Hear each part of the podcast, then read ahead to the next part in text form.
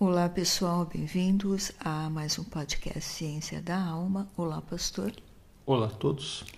É um prazer estar com vocês novamente e hoje nós vamos dar sequência aos nossos estudos do primeiro livro de Reis. Qual capítulo, pastor? Primeiro livro de Reis, capítulo 2.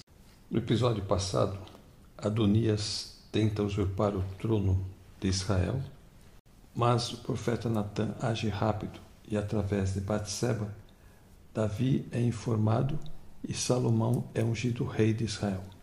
Primeiro livro dos Reis, capítulo 2. Quando se aproximava o dia de sua morte, Davi deu instruções a seu filho Salomão: Estou para seguir o caminho de toda a terra. Por isso, seja forte e seja homem. Obedeça ao que o Senhor, o seu Deus, exige. Ande nos seus caminhos e obedeça a seus decretos, aos seus mandamentos, às suas ordenanças e aos seus testemunhos, conforme se acha escrito na lei de Moisés. Assim você prosperará em tudo o que fizer e por onde quer que for, e o Senhor manterá a promessa que me fez. Se os seus descendentes cuidarem de sua conduta e se me seguirem fielmente de todo o coração, e de toda a alma, você jamais ficará sem descendentes no trono de Israel. Você sabe muito bem o que Joabe, filho de Zeruabe, fez. O que fez com os dois comandantes dos exércitos de Israel, Abner, filho de Ner, e Amasa, filho de Jeter. Ele os matou, derramando sangue em tempo de paz. Agiu como se estivesse em guerra, e com aquele sangue manchou seu cinto e as suas sandálias. Proceda com a sabedoria que você tem e não o deixe envelhecer e descer em paz à sepultura. Mas seja bondoso com os filhos de Basilai e Gileade.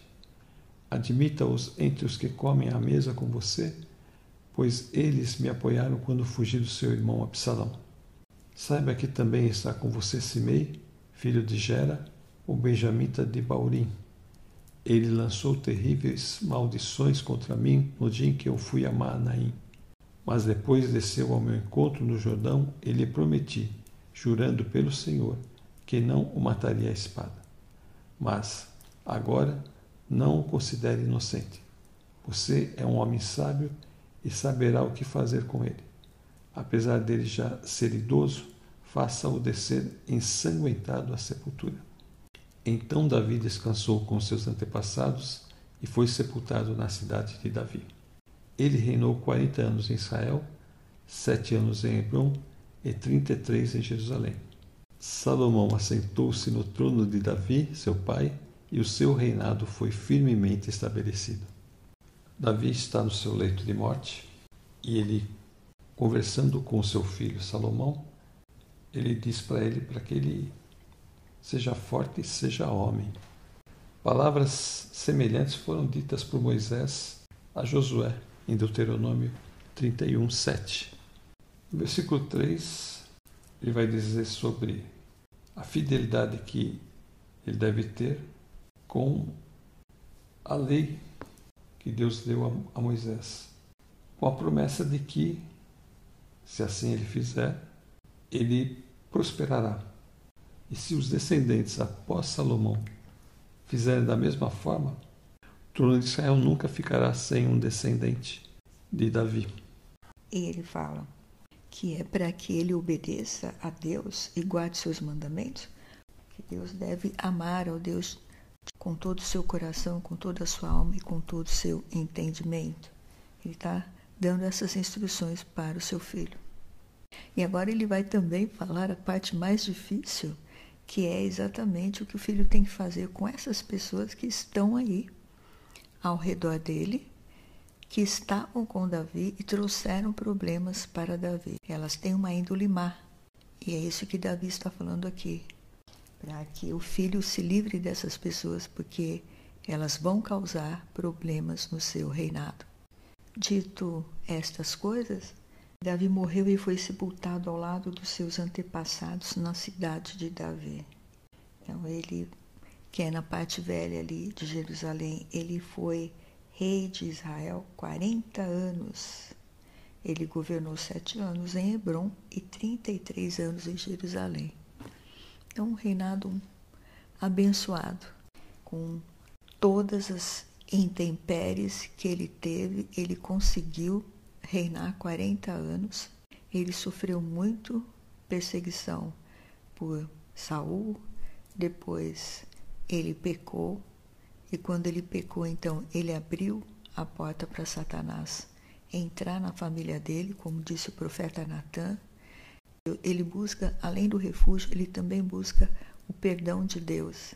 E é onde ele encontra forças para continuar fazendo o seu trabalho até o final. E as pessoas o amavam muito, seus seguidores, seus soldados, eles o amavam muito. E nós vimos nos capítulos anteriores o quanto eles queriam fazer as coisas por Davi e proteger Davi, para que Davi não fosse à luta, para que Davi fosse resguardado e eles pudessem fazer o trabalho para ele. Então ele deu bons exemplos nesta questão de como lutar, como servir a Deus como soldado, trabalhando para o Senhor. Ele só não soube é, administrar a sua família devido a ter muitos filhos muitas esposas, então ele não tinha este tempo com os filhos e isso teve muito problema para ele. Mas do resto, ele foi um excelente líder em defesa da obra de Deus e do trabalho de Deus em Israel.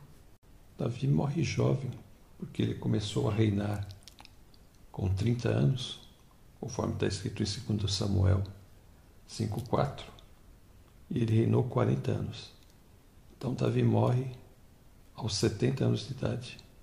Morreu jovem, porque os homens morriam para mais de 100 anos. Como a gente vai ver o sacerdote Joiada, ele viveu 130 anos. Mas o estresse, nós sabemos hoje que o estresse mata, ele mata a pessoa porque a pessoa fica tão preocupada que ela gera um monte de doenças. Então, provavelmente aqui foi muita perseguição que ele sofreu aqui com Saul. Ele passou muito medo de morrer. Ele era muito jovenzinho, um medo absurdo de Saul.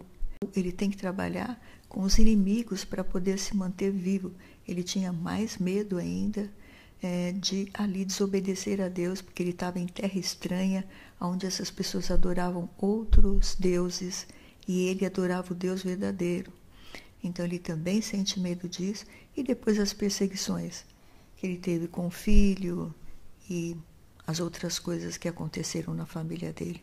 Então tudo isso gerou muito estresse e provavelmente foi o que encurtou a sua vida. Aqui no versículo 12, diz que o reinado de Salomão foi firmemente estabelecido. Tem a passagem em 2 Crônicas 1, versículo 1. Salomão, filho de Davi, estabeleceu-se com firmeza em seu reino, pois o Senhor, o seu Deus, estava com ele e o tornou muito poderoso. Então a gente vê que o Senhor diz quando ele nasceu, o Senhor o amou e agora aqui diz que o Senhor o tornou muito poderoso. Nós vamos ver que realmente o reinado de Salomão vai ser um reinado como nunca houve antes em Israel. Versículo 13. Adonias, o filho de Agite, foi até Batseba, mãe de Salomão, que lhe perguntou: Você vem em paz? Ele respondeu: Sim. E acrescentou: Tenho algo a dizer. Ela disse: Fale. Você sabe, disse ele, que o reino era meu. Todo Israel me via como seu rei. Mas as circunstâncias mudaram e o reino foi para meu irmão, pois o Senhor o concedeu a ele. Agora quero fazer um pedido a você e espero que não me seja negado. Ela disse: Fale. Então ele prosseguiu: Peça, por favor, ao rei Salomão que me dê a sunamita Abisaque por mulher, pois ele não deixará de atender você. Está bem, respondeu Betseba, falarei com o rei em seu favor. Quando Batseba foi falar ao rei em favor de Adonias, Salomão levantou-se para recebê-la e inclinou-se diante dela. Depois assentou-se no seu trono, mandou que trouxesse um trono para sua mãe, e ela se sentou à sua direita. Tenho um pequeno pedido para fazer a você, disse ela. Não deixe de me atender. O rei respondeu: Faça o pedido, minha mãe. Não deixarei de atendê-lo. Então ela disse: Dê a sunamita Abisag por mulher a seu irmão Adonias. O rei Salomão perguntou à sua mãe: Por que você pede somente a sunamita Abisag para Adonias? Peça logo o reino para ele, para o sacerdote Abiatar e para Joabe, filho de Seruia. Afinal, ele é o meu irmão mais velho. Então o rei Salomão jurou pelo Senhor: Que Deus me castigue com todo rigor se isso que Adonias falou não lhe custará sua própria vida. E agora eu juro pelo nome do Senhor, que me estabeleceu no trono de meu pai, Davi, e conforme prometeu, fundou uma dinastia para mim, que hoje mesmo Adonias será morto. E o rei Salomão deu ordens a Benaia, filho de Joiada, que ferisse e matasse Adonias. O que acontece aqui, pastor? Olha a situação. Adonias já chega falando de um jeito com Betseba, ele marca esse encontro com ela e ele já fala que o reino era dele.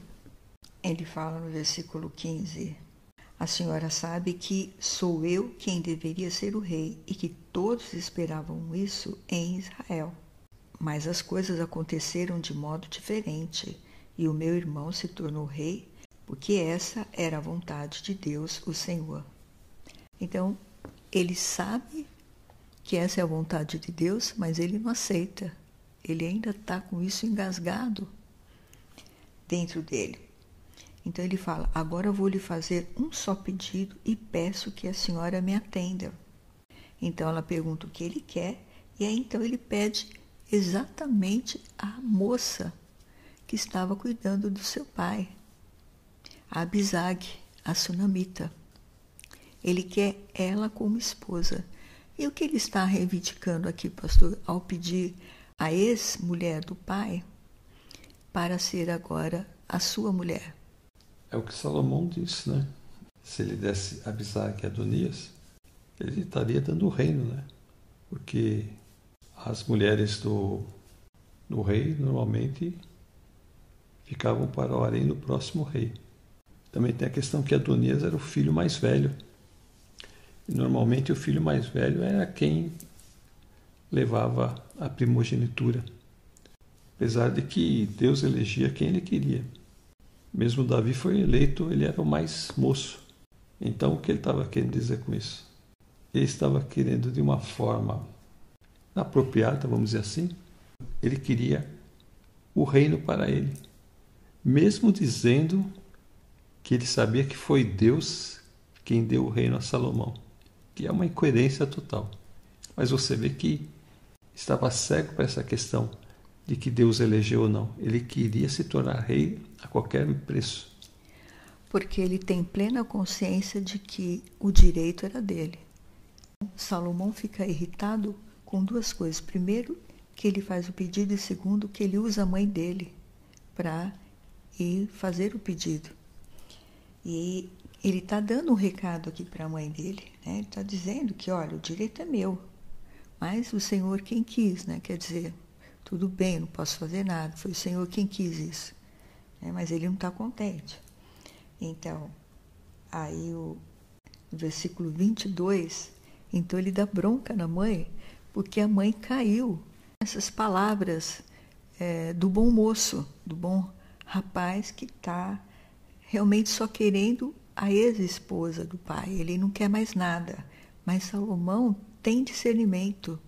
E na hora ele fala: Por que, que a senhora está pedindo a Abisag para Adonias? Mãe, você não está vendo que ao pedir a Abisag, ele está dizendo: Eu quero o meu reino? O interessante é que no, no verso 20 dessa minha tradução aqui, fala que ela disse para o filho: Tem um pequeno pedido Ela não percebeu, mas Salomão teve discernimento do Senhor. Então, ele fala assim: a senhora deveria pedir que eu dê a ele também o reino. Afinal, Adonias é o meu irmão mais velho e o sacerdote Abiatar e Joabe estão do lado dele. Quer dizer, aquelas duas pessoas, o sacerdote que trabalhava para o seu pai e que foi para o lado dele, e Joabe que matou pessoas inocentes quando não estavam em guerra. Essas duas pessoas também estavam do lado de Adonias. E ele então fala que, olha, mãe, apesar dele estar tá pedindo só a esposa, não é isso que ele está falando. Ele está reivindicando o lugar dele de filho mais velho. Ele tem do lado dele Abiatar e também Joabe. Então ele pode fazer o que ele bem entender. Se o povo de Israel visse ele com a esposa do pai, ia dizer o quê? Olha, Salomão passou o reino de Davi a Adonias, porque Adonias é o filho mais velho. Salomão que tinha que cuidar daquelas mulheres. Ele não precisava dormir com as mulheres que o pai se deitou, mas ele tinha que cuidar delas até a morte delas. E o que este outro está dizendo é que ele quer manter alguma coisa com esta ex-mulher do pai. Que coisa que ele quer manter ali? O trono. Todo mundo ia ficar sabendo. Então, foi desmascarado aqui e o Senhor mostrou para Salomão, e o Salomão já então se livrou do assunto. É, Salomão percebe a manobra de Adonias e decreta sua morte, porque ele já tinha dito a Adonias: se você fizer tudo o que é certo, você viverá, não será tocado nem o cabelo da sua cabeça. Mas no momento em que ele faz essa manobra, Salomão decreta a morte de Adonias. Versículo 26. Ao sacerdote Abiatar, o rei ordenou: Vá para Anatote, para as suas terras. Você merece morrer, mas hoje eu não o matarei, pois você carregou a arca do soberano, o Senhor, diante de Davi meu pai, e partilhou de todas as aflições dele. Então Salomão expulsou Abiatar do sacerdócio do Senhor cumprindo a palavra que o Senhor tinha dito em Siló a respeito da família de Eli.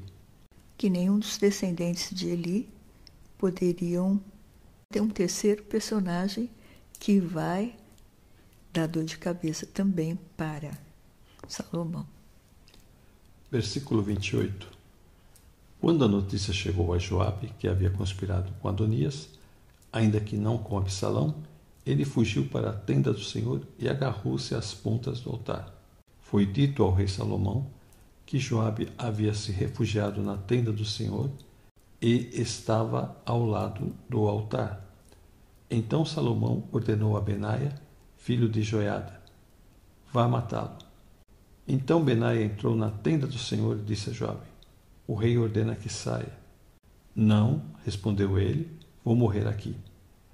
Benaia relatou ao rei a resposta de Joabe.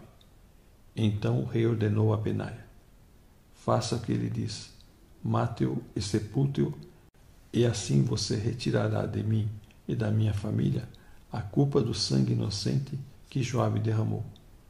O Senhor fará recair sobre a cabeça dele o sangue que derramou. Ele atacou dois homens mais justos e melhores do que ele, sem o conhecimento do meu pai Davi, e os matou à espada. Os dois homens eram Abner, filho de Ner, comandante do exército de Israel, e Amasa, filho de Jeter, comandante do exército de Judá. Que o sangue dele recaia sobre a cabeça de Joabe e sobre a dos seus descendentes para sempre. Mas que a paz do Senhor esteja para sempre sobre Davi, sobre os seus descendentes, sobre a sua dinastia e sobre o seu trono. Então Benaia, filho de Joiada, atacou Joabe e o matou, e ele foi sepultado em sua casa no campo. No lugar dele, o rei nomeou Benaia, filho de Joiada, para o comando do exército e o sacerdote Zadok no lugar de Abiatar. Então aqui você percebe que Adonias, quando fez algo errado, a primeira coisa que ele foi foi lá segurar nas pontas do altar, se esconder lá dentro para que Salomão não matasse. Joabe faz a mesma coisa, vai para o altar segurar ali nas pontas. Não vou sair daqui, eu vou morrer aqui. E ele morreu ali mesmo. Por quê? Porque as pessoas não podem esquecer que o que elas fazem vem atrás delas. Se a pessoa fere alguém com a espada, com a espada será ferido. Ele matou e ele foi morto. Ele foi ferido da mesma forma, ele sentiu o mesmo desespero que as pessoas que ele feriu sentiram. Então, é uma vida pela outra vida. Quando a pessoa tira uma vida, aquilo vem atrás dela. É a espada de Deus que vem, não tem jeito. É uma sentença que já está decretada, porque a vida pertence a Deus. Então, o fim de Joabe foi triste, o fim de Adonias também foi triste, porque ele entrou em rebelião. Então, aqui ele se assemelha a Coré, a rebelião. Ele vai fazendo aquele jogo dele, com as artimanhas dele, usando a palavra de Deus para. Não, não importa, já que foi Deus mesmo quem deu o reinado a Salomão, mas então eu quero ficar com a esposa do meu pai. É uma recompensa que eu tenho que ter por não ter herdado o reino. Mas ao pedir isso, ele está dizendo: Eu quero meu reino de volta. Você me roubou o meu reino. Então, você é o usurpador. Ele está dizendo isso para Salomão passando por cima da vontade de Deus. Então Salomão manda se livrar dele, porque ele ia dar problemas também no reinado de Salomão. Joabe teve esse fim triste também, porque derramou sangue inocente. Ele matou esses dois comandantes de exército em tempo de paz e sem o conhecimento de Davi. Então o que ele faz foi, no primeiro caso de Abner, uma vingança e no segundo caso de Amasa, porque Amasa havia tomado o seu lugar de comandante no exército de Davi. E Absalão pode dizer que estavam em guerra. Então aí Davi não fala nada. Mas é lógico que ele não gostou que o filho dele foi morto dessa forma. Versículo 36. Depois o rei mandou chamar Simei e lhe ordenou: Construa para você uma casa em Jerusalém. Você morará nela e não poderá ir para nenhum outro lugar. Esteja certo de que no dia em que sair e atravessar o vale de Cedron, você será morto, e você será responsável por sua própria morte. Simei respondeu ao rei: A ordem do rei é boa, teu servo te obedecerá. Esse Simei permaneceu em Jerusalém por muito tempo. Mas três anos depois, dois escravos de Simei fugiram para a casa de Aques, filho de Maaca, rei de Gate. Alguém contou a Simei: Seus escravos estão em Gate. Então Simei selou um jumento e foi até Aques, em Gate, procurar os seus escravos. E de lá Simei trouxe os escravos de volta. Quando Salomão soube que Simei tinha ido a Gata e voltado a Jerusalém, mandou chamá-lo e lhe perguntou: Eu não o fiz jurar pelo Senhor e o adverti, no dia em que for para qualquer outro lugar, seja certo de que você morrerá? E você me respondeu: Esta ordem é boa, obedecerei. Por que não manteve o juramento ao Senhor e não obedeceu à ordem que dei a você? E acrescentou: No seu coração você sabe quanto você prejudicou meu pai, Davi. Agora o Senhor faz recair só a maldade sobre a sua cabeça. Mas o rei Salomão será abençoado e o trono de Davi será estabelecido perante o Senhor para sempre. Então o rei deu ordem a Benaia, filho de Joiada, que atacasse Simei e o matasse. Assim o reino ficou bem estabelecido nas mãos de Salomão. Então, Simei tinha uma ordem para ficar em Jerusalém, não podia sair de forma alguma. Se ele saísse, ele morreria. Ele falou: Está bem, eu concordo e vou fazer tudo o que você falou. Só que quando os escravos dele fogem, ele vai atrás dos escravos. Ele já fazia três anos que estava ali, então ele pensou: bom, já faz três anos, não vai ter problema, porque Salomão nem vai lembrar do que aconteceu. Estou fazendo tudo certinho aqui, eu estou indo só buscar meus escravos.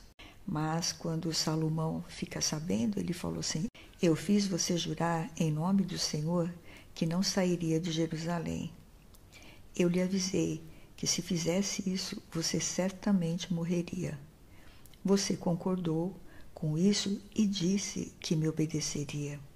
Então, olha o versículo 43 que ele diz: Então, por que é que você quebrou o seu juramento feito em nome do Senhor e desobedeceu a minha ordem?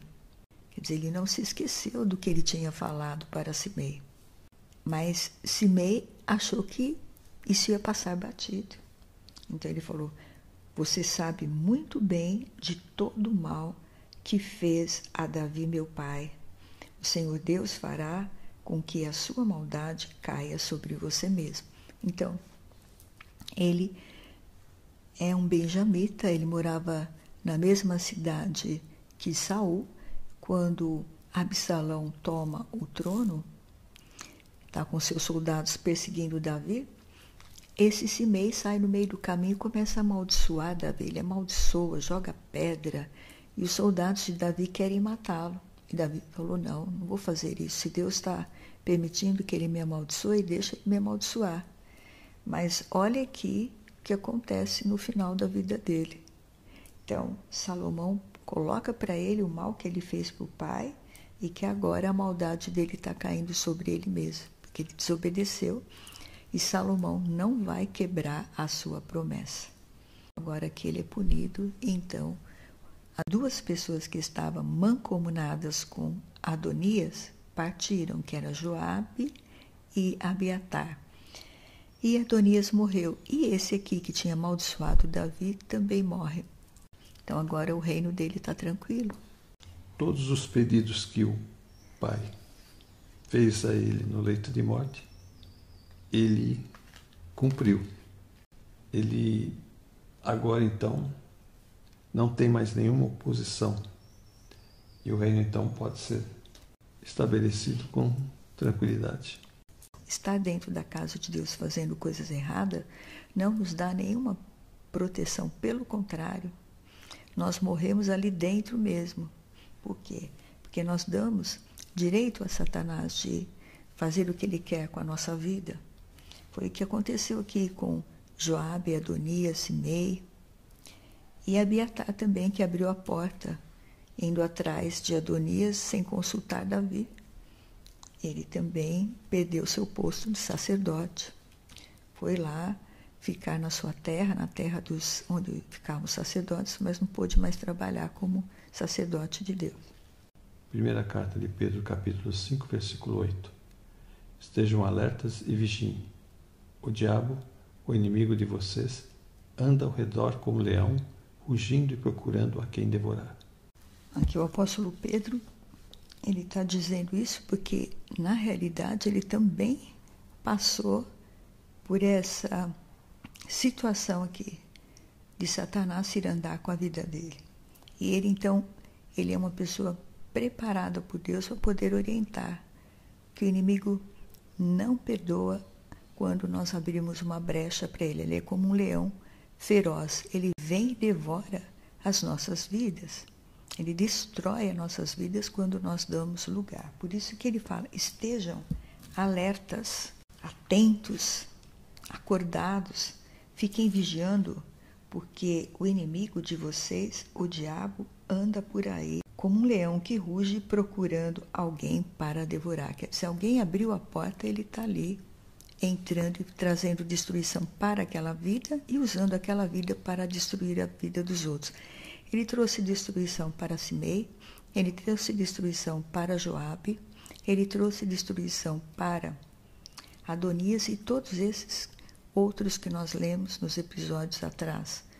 Ele trouxe destruição, porque ele veio para matar, roubar e destruir as vidas. Ele não vai trazer coisas boas para dentro de nós e fazer coisas boas por nós. Então estejamos alertas é que e vigiando na nossa vida. Não é vigiando a vida dos outros, é vigiando a nossa vida, o que nós estamos fazendo. E agora aqui em Efésios 4, 26 e 27, nós falamos isso no episódio passado, se a pessoa fica com raiva, ela não deve deixar aquilo prevalecer dentro dela. Adonias ficou com raiva pelo fato do irmão estar no poder e não ele e ele vai reivindicar que ele quer a esposa, que era do pai, para ser sua esposa. ele está reivindicando o trono para ele. Ele está com o coração cheio de raiva, cheio de ódio, cheio de ira, e ele está falando isso aqui. Tanto é que quando Salomão fica sabendo, Salomão fica furioso. Salomão sente o que está dentro dele, porque aquilo que estava dentro dele, embora esteja falando com a mãe de uma forma assim, não, eu só quero a esposa, não quero mais nada, por detrás daquilo tinha toda uma maquinação. E Joabe também, ele morre porque, além dele matar as duas pessoas, como nós falamos, ele tinha uma rixa com Absalão, porque Absalão danificou a sua propriedade e aquilo ficou no seu coração. Ele não perdoou, ele não buscou em Deus para tirar aquela mágoa do coração dele. Então, quando ele viu Absalão pendurado pelos cabelos nos galhos da árvore, ele o matou. Ele estava totalmente indefeso. Ele o matou. Então, veja que o sentimento que está por detrás aqui é a raiva, o ódio, a inveja, os ciúmes. Efésios 4, 26 e 27. Se vocês ficarem com raiva, não deixem que isso faça com que pequem, fiquem o dia inteiro com raiva. Tem que colocar esse sentimento para fora. Como fazemos isso? Com oração e confessando o nosso pecado. Olha, eu estou sentindo isso, Senhor, me tira do meu coração. Isso está me afastando da comunhão contigo. Me perdoa, me limpa. E toda vez que isso vir na cabeça, fazer esta oração. Isso já foi falado no episódio passado. É que no versículo 27, ainda do capítulo 4 de Efésios, ele diz: Não deem ao diabo a oportunidade para tentar vocês. Não dê, não abra a brecha dele entrar e fazer morada em vocês. Então aqui o Senhor está usando o apóstolo Paulo para nos falar isso. E Jesus então também vai nos orientar. Evangelho de Mateus, capítulo 26, versículo 31. Então Jesus lhes disse: Ainda esta noite todos vocês me abandonarão, pois está escrito: Ferirei o pastor e as ovelhas do rebanho serão dispersas.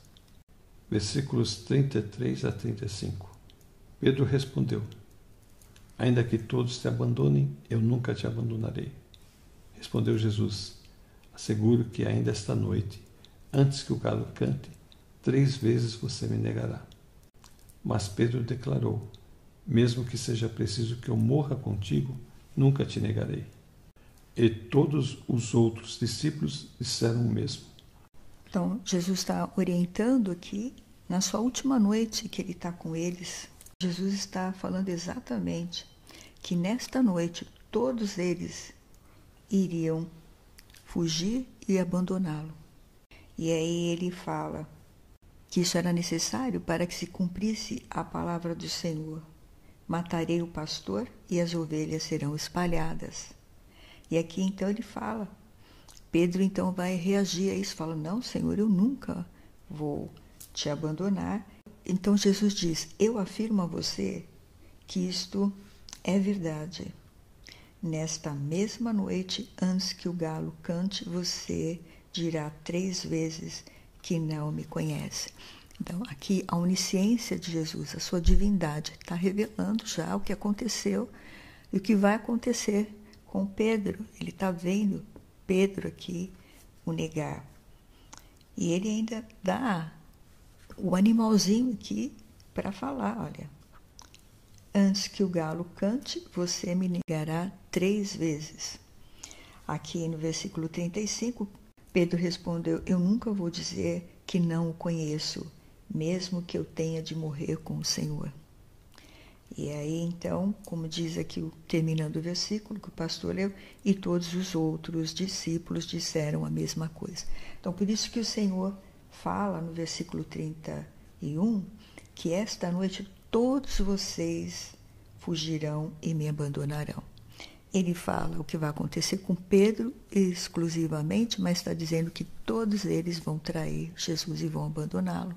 Se fosse perguntado a qualquer um deles o que aconteceu, como perguntaram a Pedro e Pedro negou, todos eles fariam a mesma coisa. Porque Jesus já falou aqui no versículo 31 que todos eles o abandonariam. O Senhor está dizendo aqui que nós temos que ficar alerta, assim como ele chamou a atenção aqui dos discípulos, ele está chamando a atenção para nós também ficarmos alerta, como nós já lemos aqui em Efésios. Evangelho de Lucas, capítulo 22, versículo 31 e 32. Simão, Simão, Satanás pediu vocês para peneirá-los como trigo, mas eu orei por você para que a sua fé não desfaleça. E, quando você se converter, fortaleça os seus irmãos. Então, aqui o Senhor está dizendo novamente, ele, nessa expressão aqui que Lucas nos dá, veja a palavra do Senhor. Simão, Simão, escute bem. Satanás já conseguiu licença para pôr vocês à prova. Vocês. Não está dizendo só você, Pedro. Está dizendo vocês. Quer dizer, todos os discípulos seriam postos à prova no momento que Jesus é preso. Então, Satanás conseguiu licença, conseguiu autorização de Deus para fazer isso. E ele vai peneirar vocês como o lavrador peneira o trigo a fim de separá-los da palha. Então, quer dizer, ele vai colocar vocês numa situação tão difícil que vocês não vão resistir, vão fugir. Foi o que aconteceu. Quando eles viram prendendo o líder deles, que era Jesus, eles todos fugiram, aquilo foi demais para eles. Aí ele diz: Mas você, Pedro, no versículo 32, mas eu tenho orado por você, Simão, para que não lhe falte fé. Quando você voltar para mim, anime os seus irmãos. Então, o que o Senhor estava dizendo aqui? Todos vocês já receberam licença de Satanás para serem provados. Por quê? Por que será que eles receberam licenças de Satanás para ser provados? Então, é o que nós vamos ver agora. Versículo 32. Mas eu orei por você para que a sua fé não desfaleça. E quando você se converter, fortaleça os seus irmãos. Então, ele aqui ainda precisava de conversão. E vai acontecer isso logo depois. Mas por que, que eles receberam licença para Satanás entrar neles? Vamos continuar aí com o estudo desse mesmo capítulo, quando Jesus vai para o Monte das Oliveiras. Evangelho de Mateus, capítulo 26, versículo 36. Então Jesus foi com seus discípulos para um lugar chamado Getsemane. Ele lhes disse: Sentem-se aqui enquanto vou ali orar. Levando consigo Pedro e os dois filhos de Zebedeu, começou a entristecer-se e a angustiar-se. Disse-lhes então: A minha alma está profundamente triste, numa tristeza mortal. Fiquem aqui e vigiem comigo. O Senhor estava numa grande aflição, uma tristeza profunda, e ele disse: Fiquem aqui e vigiem comigo, no finalzinho do versículo 38. Então ele foi um pouco mais adiante e ajoelhou se encostou o rosto no chão, e ali ele pede para o Senhor, se fosse possível afastar dele aquele cálice de sofrimento que é a hora dele que ia chegar, mas que não fosse feita a vontade dele e do Senhor. Então no versículo 40, ele volta e ele encontra os discípulos dormindo. Então ele diz a Pedro, veja que ele chama Pedro de novo: Será que vocês não podem vigiar comigo nem uma hora? Vigiem e orem para que não sejam tentados. E é fácil, é fácil querer resistir à tentação. O difícil mesmo é conseguir, Jesus falou. Então, pela segunda vez, Jesus foi e orou. E ele repete novamente: Pai, se possível for, afaste de mim esse cálice, mas não seja feita a minha vontade, e sim a tua. Então, quando ele volta, ele encontra os discípulos novamente dormindo. E aqui diz que eles estavam com sono, que era um sono tão pesado que eles não conseguiam ficar com os olhos abertos. E aí Jesus torna a sair de perto deles e orou pela terceira vez, dizendo as mesmas palavras. E no versículo 45, então voltou até onde os discípulos estavam e perguntou: Vocês ainda estão dormindo e descansando? Olhem, chegou a hora e o filho do homem está sendo entregue nas mãos dos maus. Levantem-se, vamos embora Vejam, aí vem chegando o homem que está me traindo.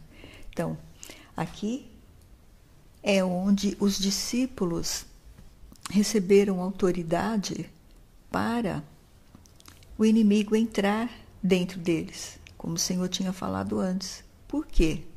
Porque eles deveriam estar ali sentados, orando e vigiando com Jesus, se lamentando com o Senhor. Mas veja que eles estão tão cansados que eles dormem. Eles colocam o cansaço na frente. Então, como, como um bom soldado, quando nós estamos cansados, estamos passando por algum tipo de problema, aí que nós temos que orar. Nós não podemos nos entregar. É nessa hora que a batalha é mais ferrenha na nossa vida. Veja que Jesus está dando exemplo. Ele está vendo que o inimigo está se aproximando e ele então entra em oração e em grande aflição e fala: Olha, Senhor, se o Senhor puder me livrar desse cálice, amém. Se não, faça a tua vontade. E o Senhor repete isso por três vezes em grande aflição. É um sofrimento inimaginável que o Senhor está passando aqui. É um sentimento da sua morte e morte que ele já viu na sua onisciência. Assim como ele viu o inimigo ali Pedro vai negar Jesus diante de três pessoas. Jesus também está vendo na sua onisciência tudo o que ele vai passar. Então aqui mostra para nós o que nós devemos fazer quando nós estamos com algo que está perturbando a nossa mente, nos causando ira, e a gente quer que a justiça seja feita pelas nossas mãos. A gente tem que orar e pedir para o Senhor tirar essa aflição do nosso coração quando nós estamos sendo tentados, alguém está sendo tentado a fazer alguma coisa contra o seu semelhante, ou a trair a sua esposa, ou trair o seu marido, devemos buscar em oração e falar: Senhor, eu não quero pecar contra ti, tira esse pecado de mim. E orar, orar até esse desejo desaparecer.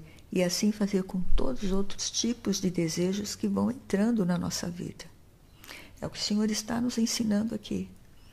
Então, quando o Senhor fala que Satanás recebeu licença para entrar dentro deles, ali, é por causa disso. Eles deixaram a porta aberta, não vigiaram e não oraram junto com o Senhor. 22 de Lucas, versículo 31 e 32. Simão, Simão, Satanás pediu vocês para peneirá-los como trigo, mas eu orei por você para que a sua fé não desfaleça. E, quando você se converter, fortaleça os seus irmãos. Satanás recebeu licença para colocar os discípulos à prova. E ele recebeu autorização aqui, quando eles não puderam orar com o Senhor no Monte das Oliveiras, quando Jesus está em grande aflição. Eles estavam dormindo, então eles não tiveram força quando Satanás entrou ali com aquela multidão para prender Jesus, eles não tiveram força para resistir a Satanás e eles caíram. E aqui no versículo 41, Jesus fala para eles: Vigiem e orem, para que não sejam tentados. E ele fala: é fácil querer resistir à tentação, difícil mesmo é conseguir. Como está aí no seu 41, pastor? Vigiem e orem para que não caiam em tentação. O espírito está pronto, mas a carne é fraca. Então, o espírito está pronto. A vontade de estar servindo a Deus é grande. Eles queriam servir a Deus, mas a natureza humana deles é fraca. A nossa natureza é fraca. Nós caímos. Por isso que precisamos da intervenção divina, a oração e a vigília constante da nossa vida, estamos em comunhão, com a palavra, em oração, nós estamos de pé diante do Senhor. Ele está nos sustentando, porque a oração e a palavra de Deus são as armas espirituais que Deus coloca à nossa disposição para se manter de pé. E quando Jesus é preso, a primeira coisa que Pedro faz, como ele está na sua carne, ele não está na natureza espiritual, ele não conseguiu orar com o Senhor e nem vigiar, a primeira coisa que ele faz, no versículo 51 de, de Mateus 26, ele mesmo fere a orelha do sumo sacerdote. Veja que ele vai para ferir a orelha, mas ele podia ter matado ali o servo do sumo sacerdote. No versículo 52, Jesus responde: Guarde a sua espada, pois quem usa uma espada será morto por uma espada. Então, aqui o Senhor está falando que nós não devemos tomar a justiça nas nossas mãos, não devemos deixar o ódio e a ira dominar a nossa vida durante o dia, quando nós percebemos que algo ruim nos aconteceu, levar tudo em oração e ficar atentos, vigiando, para que nós não venhamos sair da presença de Deus e dar oportunidade de Satanás nos tentar, ou seja, ter licença para nos colocar em provação. Você lembra que a gente falou naquele episódio sobre a brecha da alma? Então, essa brecha, que é a nossa natureza pecaminosa, é por onde os demônios trabalham.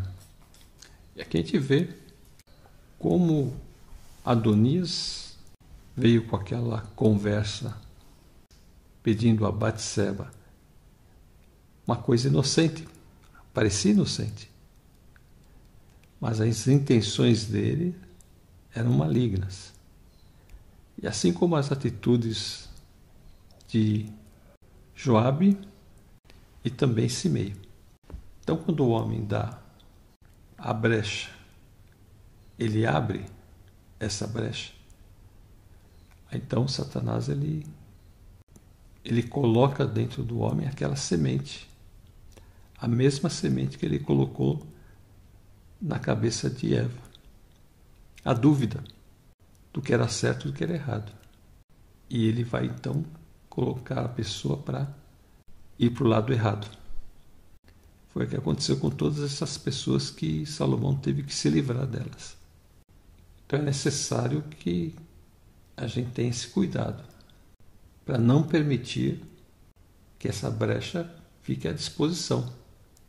Então, a oração, a leitura da palavra é importante para a gente se manter sempre na presença de Deus e não deixar nenhuma brecha para Satanás e seus demônios. Orai e vigiai, que é exatamente a posição que Jesus tomou. Ele estava orando e vigiando.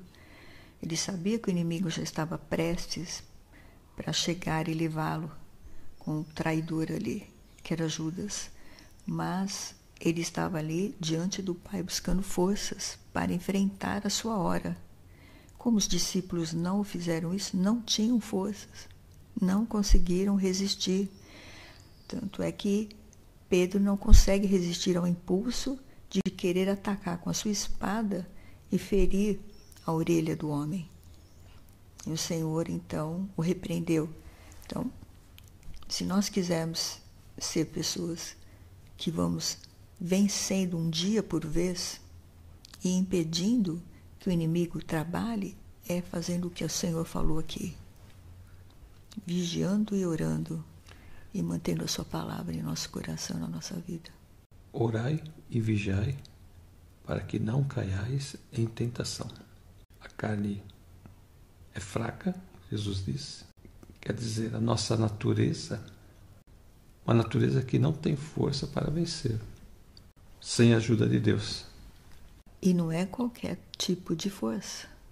É, os demônios, eles são seres espirituais então, eles têm mais capacidades que nós. Mas Deus nos afirma que nós podemos vencê-los pelo poder de Deus. Vamos encerrar? A irmã. Amém. Senhor Deus Todo-Poderoso, muito obrigada por mais esse estudo que o Senhor nos dá. Obrigada, Senhor, pelas instruções que o Senhor nos deu, tanto ali quando Davi fala com seu filho, Salomão, para que ele nunca deixe o Senhor nem teus ensinamentos, para que tudo que ele fizer ele seja bem sucedido e tudo aconteça de bom na vida dele. De bom é, mesmo tendo os percalços, ele vai saber que o Senhor sempre estará ali ao lado dele nas horas difíceis. Então, Senhor, agora nós também aprendemos com o Senhor Jesus que devemos estar prontos para orar e vigiar.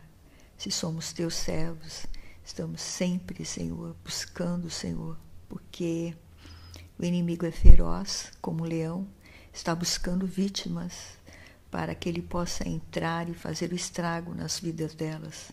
Então, o Senhor nos ensina que a oração, a leitura da tua palavra e viver de acordo com a tua palavra são as nossas armas espirituais para nos manter de pé na tua presença sem que o inimigo nos faça cair em tentação. Deus vivo, olha para cada um daqueles que estão neste momento sendo perturbados pelo inimigo porque de alguma forma deixaram o inimigo entrar, que eles se coloquem agora de pé, em nome do Senhor Jesus. Peçam perdão dos seus pecados e comecem a orar e a vigiar e a manter a palavra do Senhor nas suas vidas como o Senhor quer. Não se entreguem à tentação. Não se entreguem aos desejos da carne para o inimigo não ter direito a elas. Fiquem firmes no Senhor, que o Senhor dará força e dará livramento agora em nome do Senhor Jesus. Se mantenha de pé na presença do Senhor, como o Senhor falou para Salomão. O Senhor fala com você também. Se mantenha de pé na presença do Senhor. Fica firme. Ore e vigia. E o inimigo vai fugir de você. E não vá mais atrás dessas coisas que você fazia ou faz. Não vai mais atrás disso. Para que o inimigo não tenha direito a sua vida, porque se você continuar nisto, então Satanás vencerá e você perderá a sua alma. Então, Senhor, fortalece essas vidas agora, em nome do Senhor Jesus, e salve e liberta aqueles que ainda não te conhecem, para que eles também venham ter o seu nome escrito no livro da vida. E, Senhor, liberta os que estão enfermos. Nós te agradecemos, em nome de Jesus. Amém. Eu já vou me despedindo. Fiquem todos na paz do Senhor Jesus e até a próxima.